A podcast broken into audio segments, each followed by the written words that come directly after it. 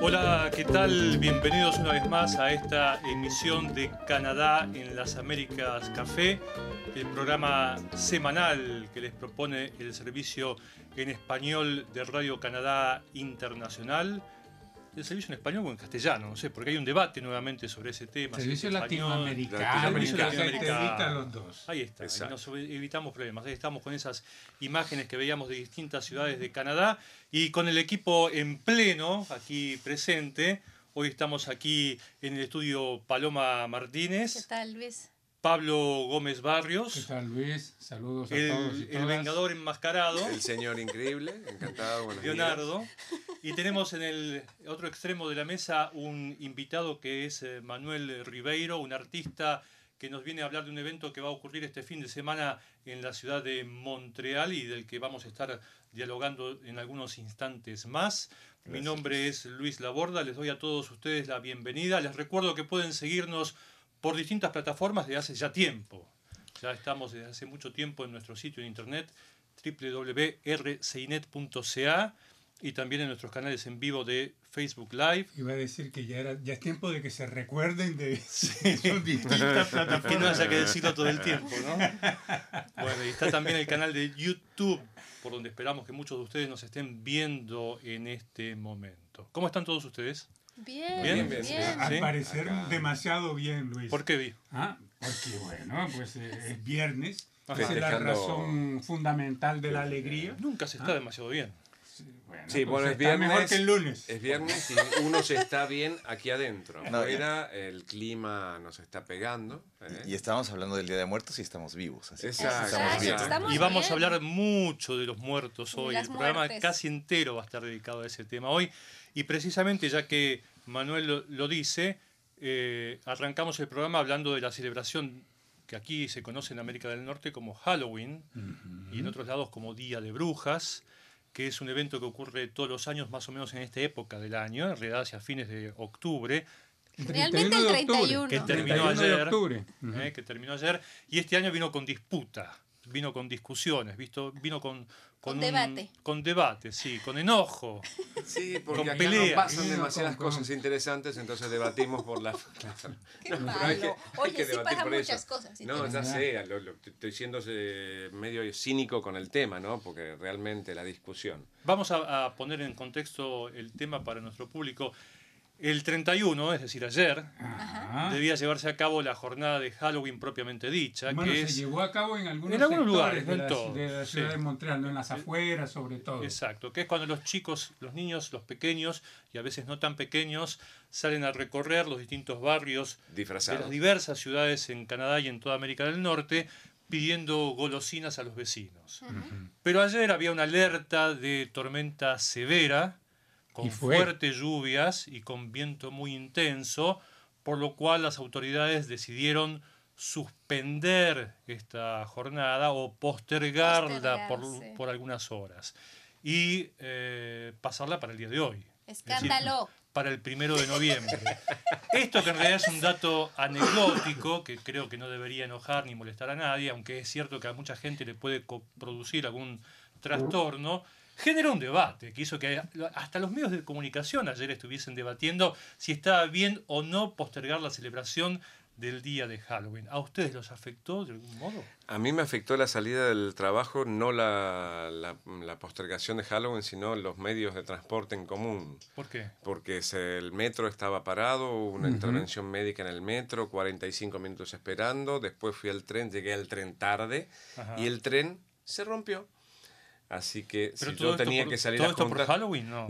Yo supongo, porque era un, fue un Día de terror, justamente, fue un día de terror. Y eso Lo hizo, hizo. salir, hizo saltar el hombre increíble en ti. Claro, y ahí estoy. ese, ese. Y no pude salir a juntar caramelos Y anoche. quedaste vestido así desde ayer, digamos. Y quedé vestido Esperando la así. celebración. Exacto, exacto, exacto. Ah, muy bien. Pablo, ¿algún Sí. trastorno te produjo este tema del No, fíjate de que afortunadamente para mí y para la mala fortuna de mi querido Leonardo, el tren, el metro de la estación de metro aquí cercana, que es la estación Baudry, Baudry, sí. eh, no estaba incluida en ese daño, en ese problema que hubo en el tren, que se suspendió el servicio a partir de Berry UCAM Hasta hacia eh, Angriñón en la línea verde.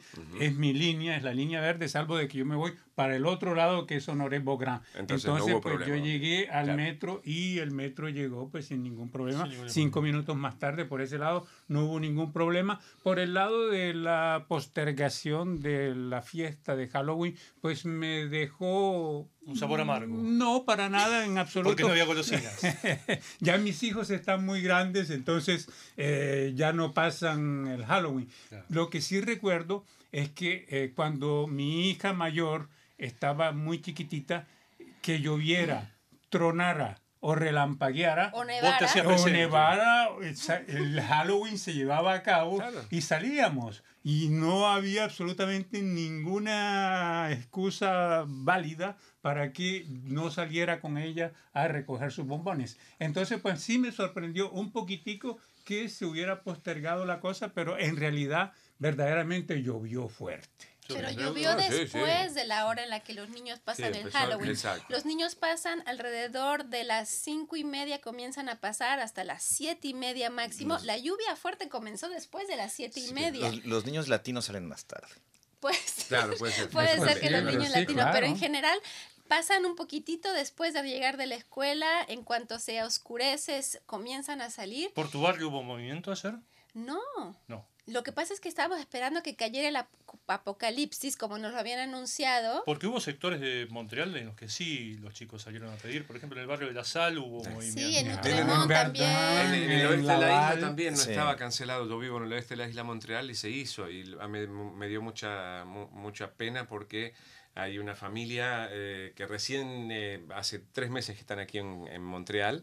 Eh, son sirios y era la primera salida de sus hijos y salían las dos, mi amor, las dos disfrazadas todas mojadas con un paragüita chiquito, así, nuestro primer Halloween. Bueno, fue de terror Pero hay unos realmente. más. Ah, Sí, decías, decías. No te iba a decir que había gente que se que salió y que venció los A eso voy. Claro. A eso voy. Si la naturaleza se opone, nosotros la venceremos, dijo Simón Hubo, Bolívar. hubo gente que no se dejó amedrentar en lo más mínimo y se las ingenió para guarecerse de alguna manera o para usar algunos de los implementos que para esta época del año aparecen por todos lados aquí en Montreal y en buena parte de Canadá para poder eh, estar a- al abrigo de la lluvia y de esa manera poder cumplir con el rito de salir a pedir las golosinas Claro. en la noche de brujas, en el día de Halloween. Y hay un video, tal vez nuestro compañero Pierre puede poner el video para mostrarnos qué es lo que hizo esta gente, de qué se valió. Ahí lo ven. Ah, excelente, ¿Eh? excelente. ¡Qué ingeniosos! Hay una tienda allí, un abrigo de esos que se usan para, para guardar los, los autos, sobre todo. invierno, sí. En esta época del año en muchos lugares nieva intensamente ellos y no. esos, esos abrigos impiden que los autos queden cubiertos de nieve durante la noche sobre todo y no tener que palear la nieve para sacar el auto temprano a la mañana cuando hay que ir a trabajar. Y esta gente entonces lo que hizo fue tomar ese abrigo y portarlo. un paraguas grande. Es, sí. es un paraguas sí. colectivo Exacto, ¿eh? exacto. que sirvió para que la gente saliese idea. a cumplir Qué con el rito. Eso es cumplirle sobre todo a los niños. A los niños, por supuesto, porque Estaban aparte tristes. nosotros lo, lo que, lo que hemos, digamos, terminado asociando es que en América Latina, no sé si en todos los países, pero en Argentina pues, eh, puntualmente existe el Día del Niño. El Día del Niño es donde uno agasaja a los niños, donde uno hace regalos, donde uno hace golosinas y tortas y qué sé yo.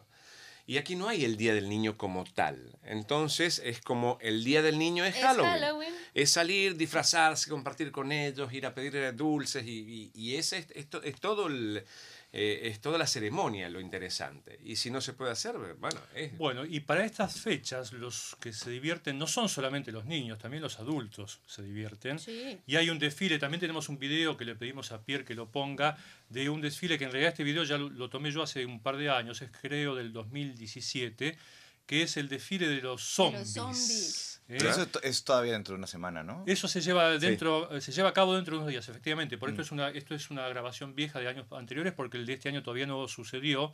Pero bueno, ese es la, el festejo que llevan a cabo los adultos, que también se divierten a lo lindo, porque hay que preparar Sí, toda esa escenografía, todo el maquillaje, A mí me han los asustado los disfraces. zombies. ¿Sí? Porque he olvidado los desfiles y he salido a la calle y de repente los encuentras en el metro, por la calle de noche. No da miedo, sí da Ajá, miedo. ajá. Sí, Bueno, sí, aparte de una producción muy interesante, ¿eh? No son disfraces, uno se pone una máscara y listo. No, no, no. Están Hay- hay algunos realmente bien disfrazados. Sí. horas y horas y Sí, horas sí, sí, sí. preparando.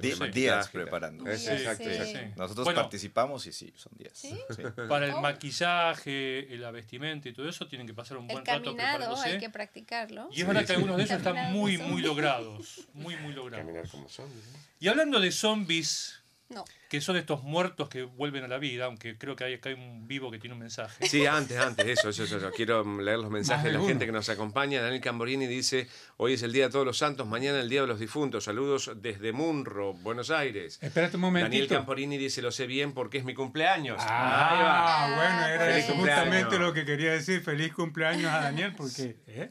El día de su santo. El día de Le su santo, mandamos felicidades de aquí entonces. Eh, saludos desde la ciudad de Melo, departamento de Cerro Largo en Uruguay. Gustavo Luca, uno de nuestros top fan. Miriam Alarcón también, top fan, dice feliz cumpleaños Daniel. Eh, y Gustavo dice, a Luis, no se lo veía hace tiempo. Estaba de vacaciones. vacaciones. De ocupado. Eh, estaba ocupado Lucas. de vacaciones.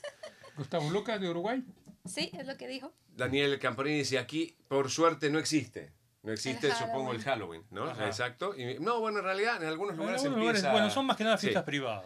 Y eh, Miriam Alcorte dice, genial esa idea de cómo no se nos ocurrió antes, dice La eh, Miriam, eh, la de salir vestida. Así que ahí estamos, la, la ideita de, de salir con el paraguas. Esos son los mensajes que tenemos hasta, hasta este momento. Bueno, no rompas el teléfono. Y hablando de, de zombies, que en definitiva son muertos que vuelven a la vida, y hablando de muertos. O vivos que se las tiran de muertos. puede ser. O yo me hago el muerto, no, o- me hago el muerto no Tenemos a, a Manuel del Ribeiro de invitado, que es un artista de origen mexicano que participa este fin de semana de un evento muy importante que se lleva a cabo aquí en la ciudad de Montreal y que eh, no es la primera vez que se realiza. No. ¿De qué se trata, Manuel? Eh, eh, bueno, la tradición precisamente, pasando el Halloween a, a lo que nuestras, eh, nuestros pueblos eh, festejan es realmente el Día de Muertos. Y como decía eh, Daniel, creo, es el, el Día de los Santos Inocentes, es el Día de los, de los, de los niños que mueren después de los adultos, ¿no? Exacto. Que es el primero y el día dos. Ujú. Sí, sí, de sí. Día de los. Angelitos le dicen en la costa Sí. colombiana. Así es. Y eh, en México tenemos una tradición eh, de hacer lo que llamamos el altar del Día de Muertos, en donde tradicionalmente ponemos un altar en nuestras casas, eh, en donde agasajamos a nuestros muertos, a, a la gente que se nos fue de la familia y ponemos siempre alim- los alimentos, la foto de la persona, la música que le gustaba, eh, etc. Está muy bien retratado en la película Coco, que Ah. eh, realmente ha hecho que esta, esta festividad se conozca más en todo el mundo, ¿no? Así es, así es, este, y, y que de hecho ha llevado un poco, eh, un poco más de seriedad y, y regresar un poco a, a los orígenes, de, inclusive del Halloween, que era el, el- el- el, em, el festejo del, del solsticio y de- del, del- del harvest time, etcétera, ¿no? Que Ujú. tiene que ver con los ciclos de la vida y demás, más que con una fiesta, este, donde se va a pedir golosinas nada más, Claro. ¿no? Este, entonces, sí, es el cuarto o quinto año que el Consulado de México, eh, a través de Espacio Cultural México, de lo que llamamos Espacio México, eh, eh, organizan el, el altar de Día de Muertos. El, el- este año lo estamos haciendo en el Centre des Arts de Montréal, el, el CAM, lo que era antiguamente la Biblioteca de Montreal, que es un espacio padrísimo, Ah, enorme, Sobre eh, con un, sobre sobre Sherbrooke. Sherbrooke. Este, va a estar, de hecho ya está ahorita, desde las 12 del día hasta las 7, 8 de la noche. Hay un evento a las 5. Va a haber pan de muertos, que le llamamos, que es un pan que se, se- es muy parecido a la rosca de reyes, pero eh, con una forma distinta, con unos huesitos, este, que se come tradicionalmente en, en- en- en- en estas fechas. Entonces, bueno, es, eh, eh, siempre hacemos normalmente algún tipo de talleres en donde invitamos a la gente a que participe con nosotros para adornar este, este altar.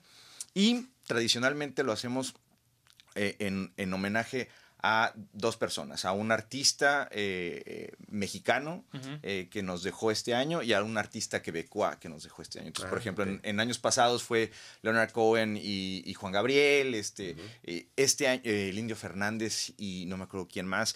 Eh, este año es Marcel Ferrand y, y, mm, eh, Francisco Toledo que fallecieron este año, nos dejaron. Y tratamos de llevar el homenaje a estos dos personajes eh, eh, principalmente. Este año, además, eh, se quiso hacer un, un homenaje a otras dos personas. uno a, a, mm, Miguel León Portillo. Miguel León Portilla, exactamente. Sí. Y a- al antiguo cónsul general de México en Montreal, a, a Jaime García Maral. ¿Por qué? Porque él fue el que fundó Espacio México, el Espacio Cultural México, y es un poco el homenaje a, a- a- a este esfuerzo que, que- que se hizo y que nos ha dejado un lugar para vivir nuestras tradiciones latinoamericanas, porque el Espacio México, a pesar de que pertenece eh, al, al consulado, Sí. eh, siempre nos lo prestan, por ejemplo, en la Cámara de Comercio Latinoamericana. Ahorita estábamos hablando del debate hispano y precisamente la parte latina corta con todo el debate porque incluye a todos. Este, eh, no- nos, lo prestan para hacer nuestros eventos. Entonces, un, un- un- un agradecimiento muy fuerte Sí, a ellos. Espacio ¿no? México, que hay que aclarar, es un- uno de los motores más importantes, la difusión de la cultura mexicana aquí en Canadá, pero no solamente mexicana, es ya toda una institución de difusión cultural latinoamericana, ha realizado innumerables exposiciones, está continuamente impulsando eventos de tipo cultural en las más diversas formas que tiene la cultura, de lo literario a lo plástico, etcétera, etcétera, y ha sido uno de los impulsores de este evento en el cual vos participaste además también como artista propiamente, preparando algo de lo que se va a ver en ese, en ese altar. Así ¿Qué es. es lo que vos elaboraste? Bueno, eh, lo que yo hice fue una mariposa monarca hecha de, de- de papel maché. Hay, un, hay una técnica que es el papel maché, pero en México se usa mucho para hacer lo que le llamamos los alebrijes, que son seres eh, eh, imaginarios, eh, un poco de colores, muy, muy, muy, muy locos. Entonces decidimos hacer un alebrije de una mariposa monarca. ¿Por qué de una mariposa monarca? Es muy interesante. Eh, para empezar, este año también usamos papalotes, lo que le llamamos cometas en, en- en castellano, en, en mexicano, en español mexicano decimos papalotes. ¿Por qué el En papalote? Argentina le dicen Barrilete. Barrilete. O cometa. Cometas. Y cometas creo que el, el nombre Sí, el más difundido. de ¿no? El, el asunto es que papalote en náhuatl quiere decir eh, mariposa. Entonces, eh, hay, hay un lazo interesante. Eh, Francisco Toledo, eh, cuando McDonald's trató de implantarse en la ciudad de San Cristóbal de las Casas, a él le parecía una, una grosería que en un pueblo este, mágico y, y- y- y tradicional hubiera una, una cosa comercial amarilla. Y entonces él protestó precisamente volando papalotes. Entonces es un símbolo un poco de, de- de- de- de toda la obra artística de Francisco Toledo. Hicimos unos talleres, me, me- me da mucha emoción porque Remigio Valdés, el director de Espacio México, me dijo, oye Manuel, vamos a hacer papalotes, vamos a hacer 400 papalotes. Y le dije, "Cuat- ¿Quién los va a ¿quién hacer? los va a hacer? Y cuando me dice, tú vas a animar el taller y lo vamos a hacer. Y habíamos previsto que lo hiciéramos durante un fin de semana. Imágenes de la, de la mariposa. Es, es- sí, ese es eh, anteayer que me intoxiqué con la pintura. y intoxiqué a mis hijas también. Este, Entonces la barba no es barba. es Sí, sí, sí. Bueno, este, sí, la verdad es que estuvimos trabajando hasta como las 3 o 4 de la mañana, pero em, es muy padre, la verdad es que es un proceso eh, que, que- que además el alebrije dicen que uno no decide qué hace el alebrije, el alebrije lo, lo escoge a uno, entonces se deja uno llevar un poquito por las cosas y de último minuto decide cosas, entonces sí, terminamos muy tarde. Pero en fin, lo interesante aquí es, eh, eh, nada más para terminar con, con Francisco Toledo, es, hicimos 400 papalotes en cuatro fines de semana.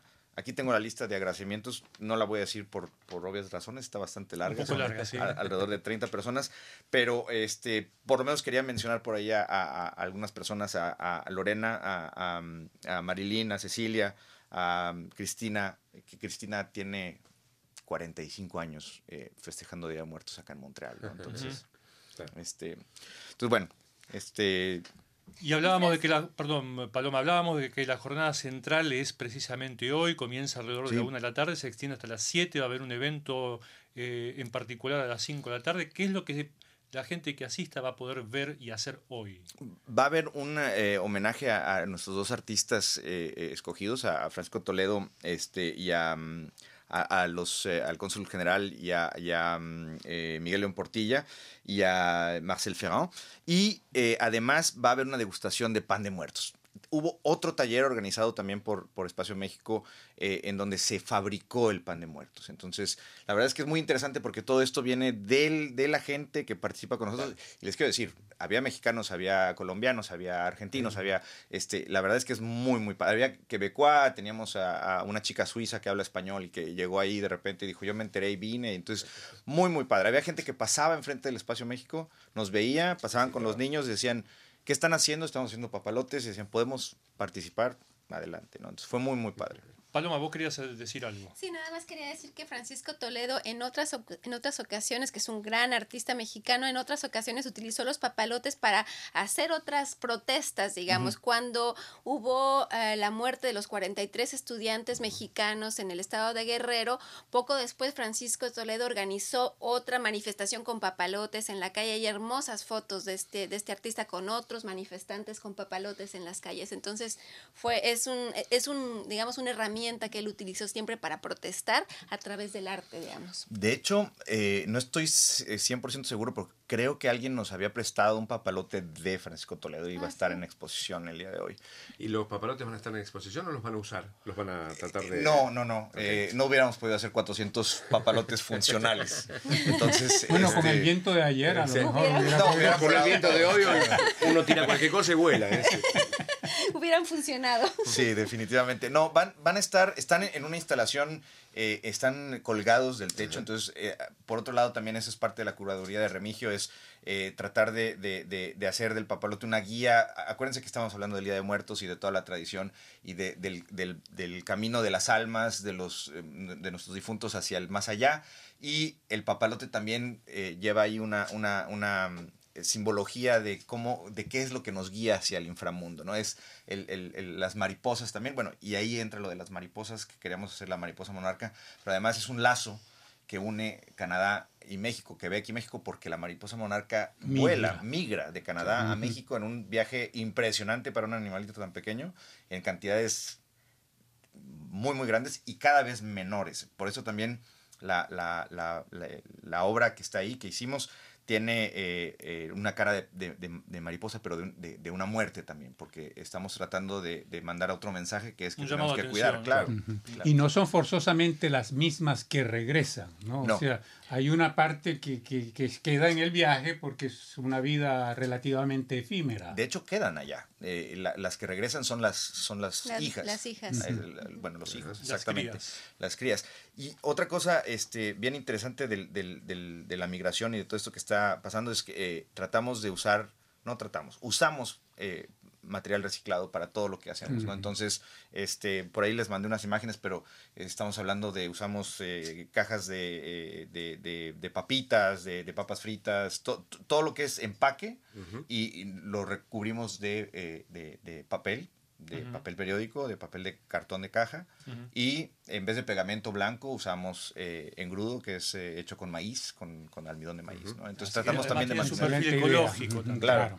Yo quería volver a lo que vos nombraste en más de una ocasión, este, Manuel, que son el tema de los alebrijes porque me llamó mucho la atención. Incluí algunas imágenes en nuestro sitio en internet. La gente que acceda después a nuestra página va a poder ver algunas de esas imágenes. Y la información que yo tengo aquí es que es una artesanía inventada por Pedro Linares López en 1936, es decir, es una forma de expresión que ya tiene su tiempo de existencia y que se lleva a cabo tomando en cuenta o, participando la técnica de lo que es la cartonería.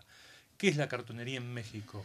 Eh, bueno, la, cartonería original fue traída de, China a, Italia por, por, Marco Polo, por las primeras eh, expediciones este, de ese tipo es lo que se llama en Italia el, el cartapesta o el cartapeso, que es eh, las figuras, las máscaras de, de, de, cartón. Y después se llevaron a España y con los conquistadores en América Latina. Y es lo que se usa para las piñatas, por ejemplo. ¿no? Entonces una piñata original está hecha eh, de, hojas de, papel, que antes era tela también, se usaba este, le chiffon, que la tela vieja, y con engrudo, con engrudo de, harina de maíz, este, con, con agua, entonces es algo muy natural que pega y que dura mucho tiempo, ¿no? Este, es básicamente estar durante horas y horas poniendo capas de periódico, eh, de papel este, con, con, este, Con engrudo. Con Con engrudo. engrudo. Una Una, tras otra, otra, tras otra, tras otra, tras otra. Es, es, les puedo decir, yo eh, los talleres los hago, a mí me encanta hacerlo porque es como que un momento en donde dejas de pensar. Claro. Y donde Sí, es te como pones- meditativo. es súper meditativo. o sea, realmente. Y, y- y el proceso este del alebrije que les decía, que el alebrije es el que te encuentra, ¿no? Eh, Yo la primera vez que tomé un, un taller de alebrijes con el maestro Morales, que es un, un maestro de escuela en, en- en Morelos, este, muy, muy interesante su técnica. Yo decía, yo quiero hacer un dragón. Me decía, no, no, no, no, no entiendes. Me dice, tú no decides qué es lo que vas a hacer. El, el- el alma del alebrije te va a encontrar, ¿no? Entonces, para mí toda esa parte, y eso viene aunque, aunque Pedro Linares lo, lo concretizó de alguna manera, el- el- la, la- la idea de los alebrijes viene de mucho más atrás, viene de los pueblos indígenas eh, eh, eh, que trabajaban la madera, el, el- copal, Ujú. Y que lo trabajaban de esa manera. De ahí se inspiró Pedro Linares, que era cartonero, que hacía judas y hacía, eh, hacía piñatas. ¿no? Meditativo, pero no aburrido, me imagino. No, Ok, no, sí, porque para la nada. palabra meditativa a veces como es muy contemplativa.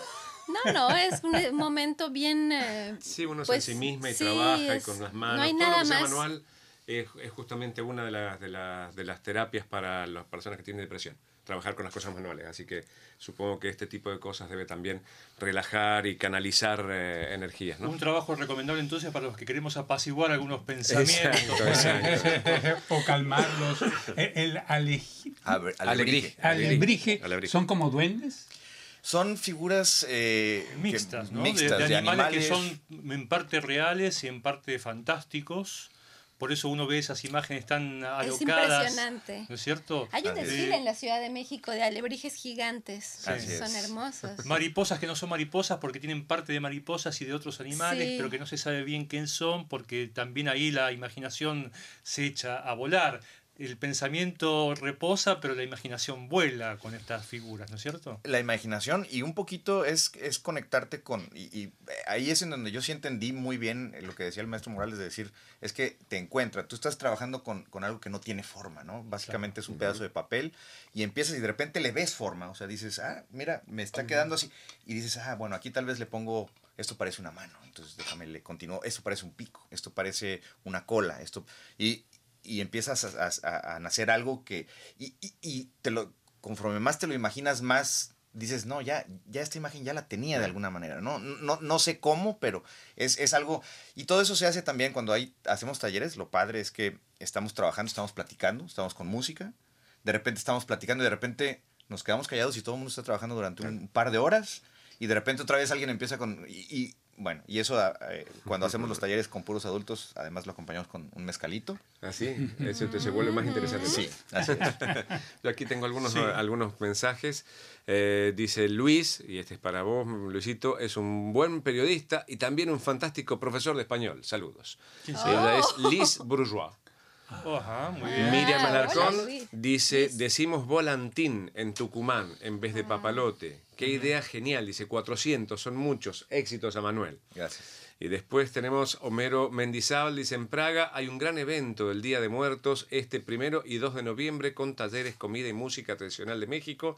Vale la pena asistir, la gente lo hace con mucho cariño para que conozcan la cultura mexicana y latina. Ángela Sierra dice maravilloso, Manuel Ribeiro. Al público de Montreal los esperamos a partir de las 4 eh, en esa ma- Es maravillosa cierto, eh, no, no mencioné, este, y, y perdón Ángela, pero traigo aquí mi, mi- mi lista de agradecimientos. Este, eh, que, que quiero organizar par- particularmente al, al Conseil des Arts de Montréal, que nos, nos prestó el lugar, eh, al organisme Les Amis de la Place eh, Marcel Ferrand, y a Latinarte, que precisamente Latinarte eh, nos ayudó con la cu- curaduría también. A Ángela, que siempre está implicada en, en todo tipo de iniciativas latinoamericanas, en el mes del heritage latinoamericano, en eh, la Casa de las Américas, de la cual es la directora, Sí. etcétera, ¿no? Perfecto.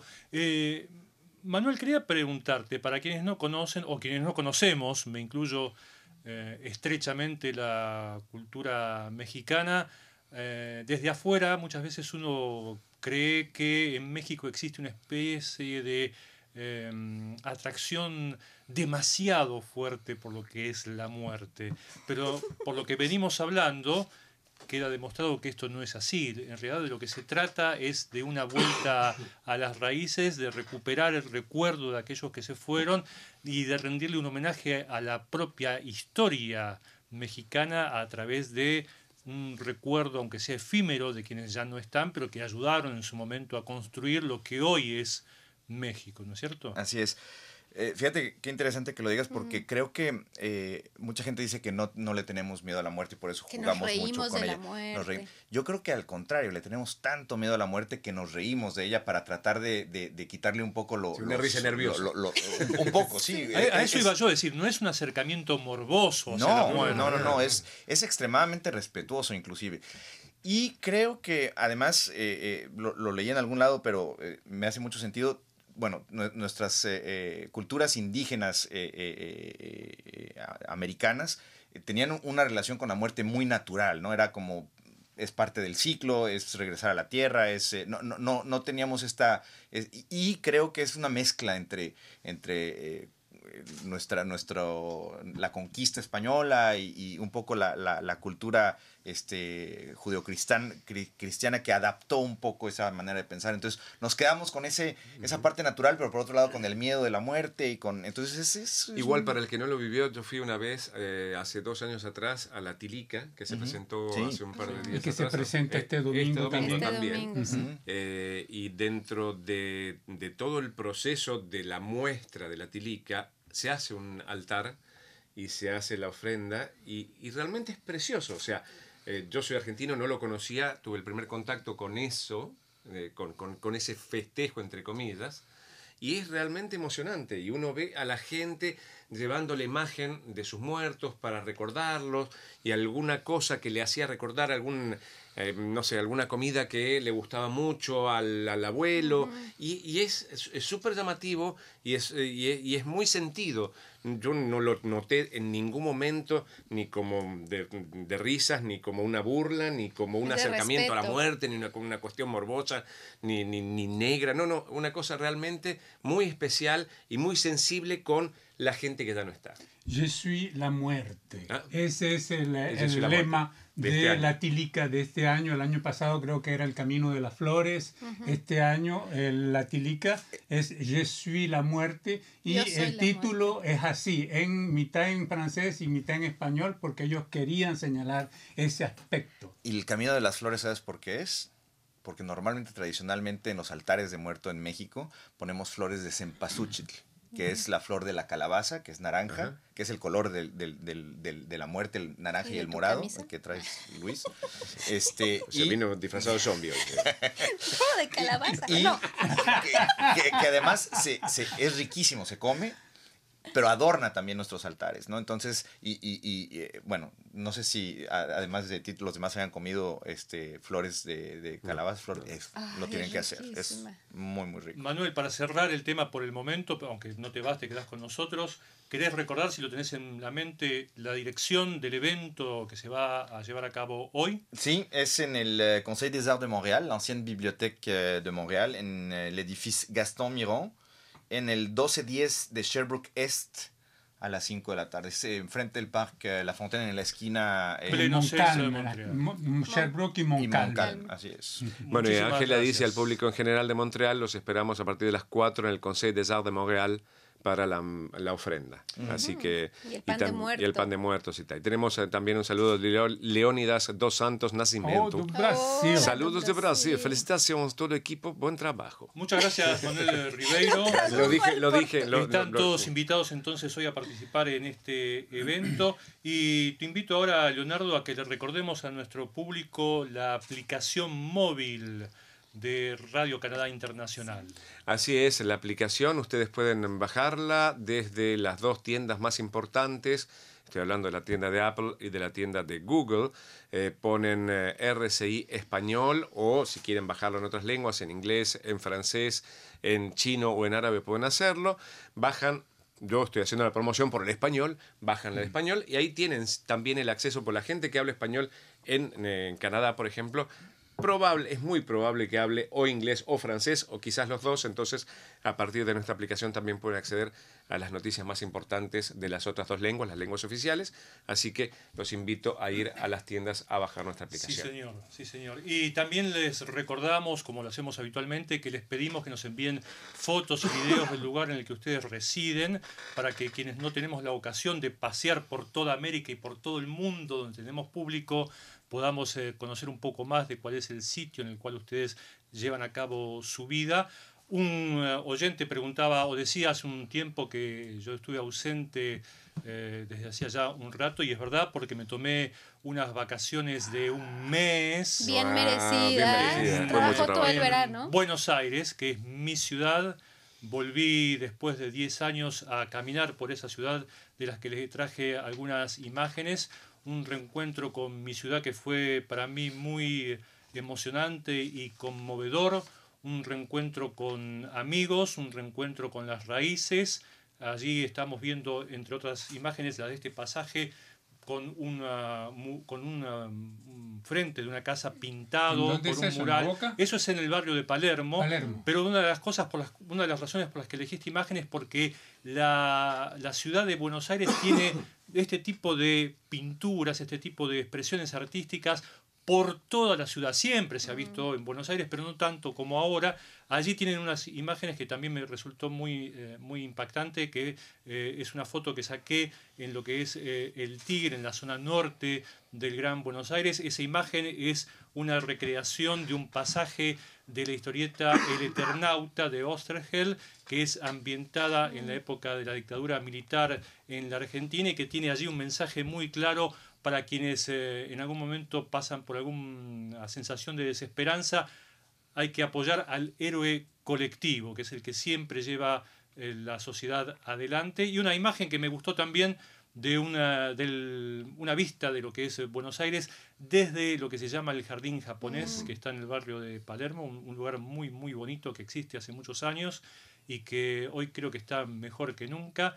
Me encantó volver a Buenos Aires, estoy muy contento de haberme reencontrado con mi ciudad. Vas a ir más Estoy muy seguido ahora, ¿no? Voy a ir muy seguido. De hecho, estoy planeando estar eh, allí en pocos días más, en una decisión que todavía no está adoptada. Pero Buenos Aires y la Argentina inician en pocos días más un proceso político que somos muchos los que esperamos que le devuelva al público argentino, a los argentinos en general y a todas las personas de buena voluntad que quieren habitar en suelo argentino, como dice la constitución del país, el bienestar que ese país jamás debió perder. Es muy triste ver en una ciudad como Buenos Aires, en una megalópolis como es Buenos Aires, con toda la cultura que tiene, con toda la arquitectura que tiene, con toda la solidaridad de la que son capaces los argentinos cuando quieren. Mucha gente que está viviendo en la calle en este momento, que no tiene techo, mucha gente que no alcanza a llegar a fin de mes con sus salarios para comprar lo básico, para subsistir. Esperamos que el proceso político que se abrirá en pocas semanas más, el 10 de diciembre, y yo espero en todo caso poder estar allí también compartiendo la alegría con el resto de mis compatriotas, cambie de una vez por todas la historia del país y que no se vuelva nunca más atrás, que no se vuelva a las divisiones que han dañado la vida institucional de la nación durante tanto tiempo y que de una vez por todas los argentinos puedan tener el presente y el futuro que se merecen en un país que no es nuevo decirlo esto, no soy nada original, pero es verdad, tiene todo para ser mucho más de lo que es y no pasar jamás por crisis económicas ni por momentos de angustia como los que está pasando mucha gente. Mi recuerdo para todos los que están en situación difícil en la Argentina, mi solidaridad y espero verlos pronto, esperemos que las cosas vayan para mejor en, el futuro cercano. Bueno, ya nos anunció Luis de una forma subrepticiamente de que se va a ausentar otra vez. No está la decisión tomada, pero vacaciones tengo de realmente. nuevo. Se vive en este momento un, un momento de efervescencia en la Argentina, como yo lo viví cuando el país salió de la dictadura militar en el año 83 y llegó Raúl Alfonsín al gobierno. Ese momento de efervescencia que ahora está de alguna manera volviendo, es realmente interesante vivirlo y en la medida de lo posible Claro. me gustaría estar allí. Tenemos acá más saludos, en este caso, eh, bueno, decirle a Leónidas que no quería desde ningún punto de vista hacer sonar mal el, el- hermosísimo acento que tiene el portugués, que me encantaría hablarlo, que lamentablemente no lo hago, solamente puedo imitar la caída. Eh, y Pablo Duarte también, supongo que habla portugués, buen trabajo amigos desde el sur de Portugal. Este amigo siempre lo sigue, Pablo Ruiz de Matos Duarte, así que un abrazo también para él. Muchísimas gracias. Nos quedan solamente seis minutos, así Sí. que los invito a todos ustedes a que le presentemos al público los temas destacados eh, en los que hemos estado trabajando durante esta semana. Comenzamos por Paloma, si te parece bien. Sí. ¿Qué es lo que le sugerirías al público que vea en primer lugar?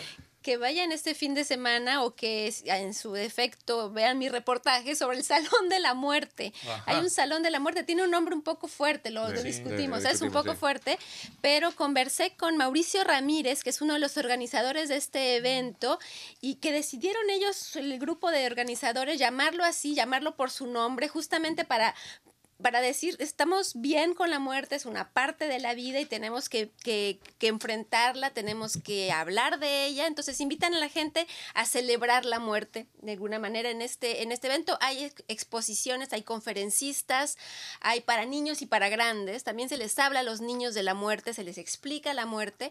Entonces... Si quieren escuchar un- una entrevista con este organizador del Salón de la Muerte, pues ahí se las presentamos en www.rcinet.ca. Pueden probar los ataúdes si Así quieren. ya me parecía, se está levantando el muerto. No, es más una cronista y tiene un micrófono, Es está dentro del ataúd. Así que. Yo me, eh, me quité los lentes para estar seguro. Sí, sí, sí, eso, de eso se trata, de ir a, a probar. pueden probar. Uno puede probar, ¿no? Si me voy a cortar A acá ver durante el cuán resto del cómodo tiempo, te vas a claro. sentir, ah, ya que si has de dormir por una eternidad, Porque que sea de una forma De cómoda. alguna manera u otra, ahí llegaremos. Sí. Ahora, lo que sí es que también hay op- opciones tecnológicas y ecológicas de morir. Y ahí en el salón se las presentan así que. Como y en el decía- reportaje No sé si de morir, que te despidan por Claro, lo menos, para que te exacto, despidan. Como decía un amigo, dice, pensar que voy a morir no es nada, es pensar todo el tiempo que voy a durar muerto. Entonces, se necesita algo cómodo. Claro. Leonardo, tu crónica tecnológica. Rapidísimamente, ¿usted cree que cultivar eh, cuestiones, eh, alimentos eh, de manera ecológica es bueno para el ecosistema? No. Bueno, parece que no. Así que vayan a verlo porque eh, este artículo eh, va en contra de todos los mensajes que estamos recibiendo de coma más sano, porque encima de comer más sano, que tampoco es en realidad tan sano, está cuidando el planeta, que parece que tampoco sería la idea. Así que vayan a verlo el sábado. Los biológicos, los alimentos biológicos. Exacto, sí. exacto. Pablo Gómez Barrios. Pues sí, ya que estamos con la temática mexicana. Mexicana. Ah, entonces, eh, la extensión universitaria de la Universidad Nacional Autónoma de México en Gatineau eh, hace este año una ofrenda monumental. Bueno, de hecho, que comenzó el pr- 31 de octubre y va hasta el 3 de noviembre. Esa ofrenda monumental es en homenaje, la temática de la ofrenda es en conmemoración de los 500 años de eh, mestizaje Que no tiene y que ver la con la llegada tilica, que pero- no, sí, bueno, está relacionado de alguna forma, pero eh, ese es la tilica. Eh, es la muerte igual. Entonces, eh, la, la, mm, esta, ofrenda. esta ofrenda es una ofrenda monumental que fue fabricada por Fernando Trigo, profesor de artes en la, en la Escuela Moderna Americana de la Ciudad de México. Yo hice una entrevista con él y eh, los invito a escucharla. Ahora también, ya que estamos hablando de muertos, los invito a escuchar la entrevista que que hice está, que está con- dentro del tema. Dentro del tema.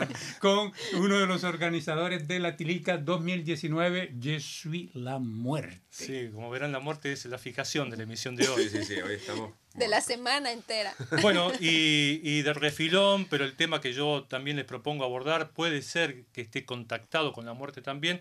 Está haciendo una gira por Canadá una militante social eh, colombiana, se llama Isabel Zuleta. Eh, ella es del movimiento Ríos Vivos y está aquí presente en Canadá recorriendo distintas ciudades desde la costa oeste. Comenzó en los últimos días de eh, octubre en Vancouver y mm, se viene para Montreal en las próximas semanas para concientizar a los canadienses, tanto al público como a las autoridades, sobre el daño que está produciendo un megaproyecto hidroeléctrico, hidroeléctrico perdón, que se llama Hidroitango, Hidroituango, que mm, ha provocado que mm, una porción muy importante del territorio colombiano haya sido inundado y esto ha provocado en la población de esa región del país un doble daño porque los ha desprovisto de sus tierras, del lugar en el que vivían y producían, pero a su vez del lugar en el que se encontraban precisamente sus muertos. Y eh, una de las cosas que se hizo fue inundar una parte del territorio y esa inundación se llevó, por ejemplo, el cementerio del lugar. Esta militante Isabel Zuleta está denunciando la situación y ¿por qué aquí? Porque Canadá y Quebec inclusive, a través de la caja de, de depósitos e inversiones, son parte de quienes financian ese proyecto en Colombia. Ella pide que Canadá retire ese financiamiento y revea su postura respecto a emprendimientos de este tipo en América Latina. No nos queda más tiempo, nos han puesto ya la cortina para avisarnos que nos tenemos que ir despidiendo. Les agradecemos a todos ustedes el haber compartido con nosotros una emisión más de Canadá en las Américas Café, esta emisión de la sección en español. Gracias nuevamente a Manuel Ribeiro, gracias a Paloma, a Leonardo, a Pablo y a, Luis. y a mí. Y a todos los que están todo el Y a todos los que están en el control, que es un equipo cada vez más grande. Cada vez más generamos empleo. Yo Hasta la próxima, que sigan todos bien.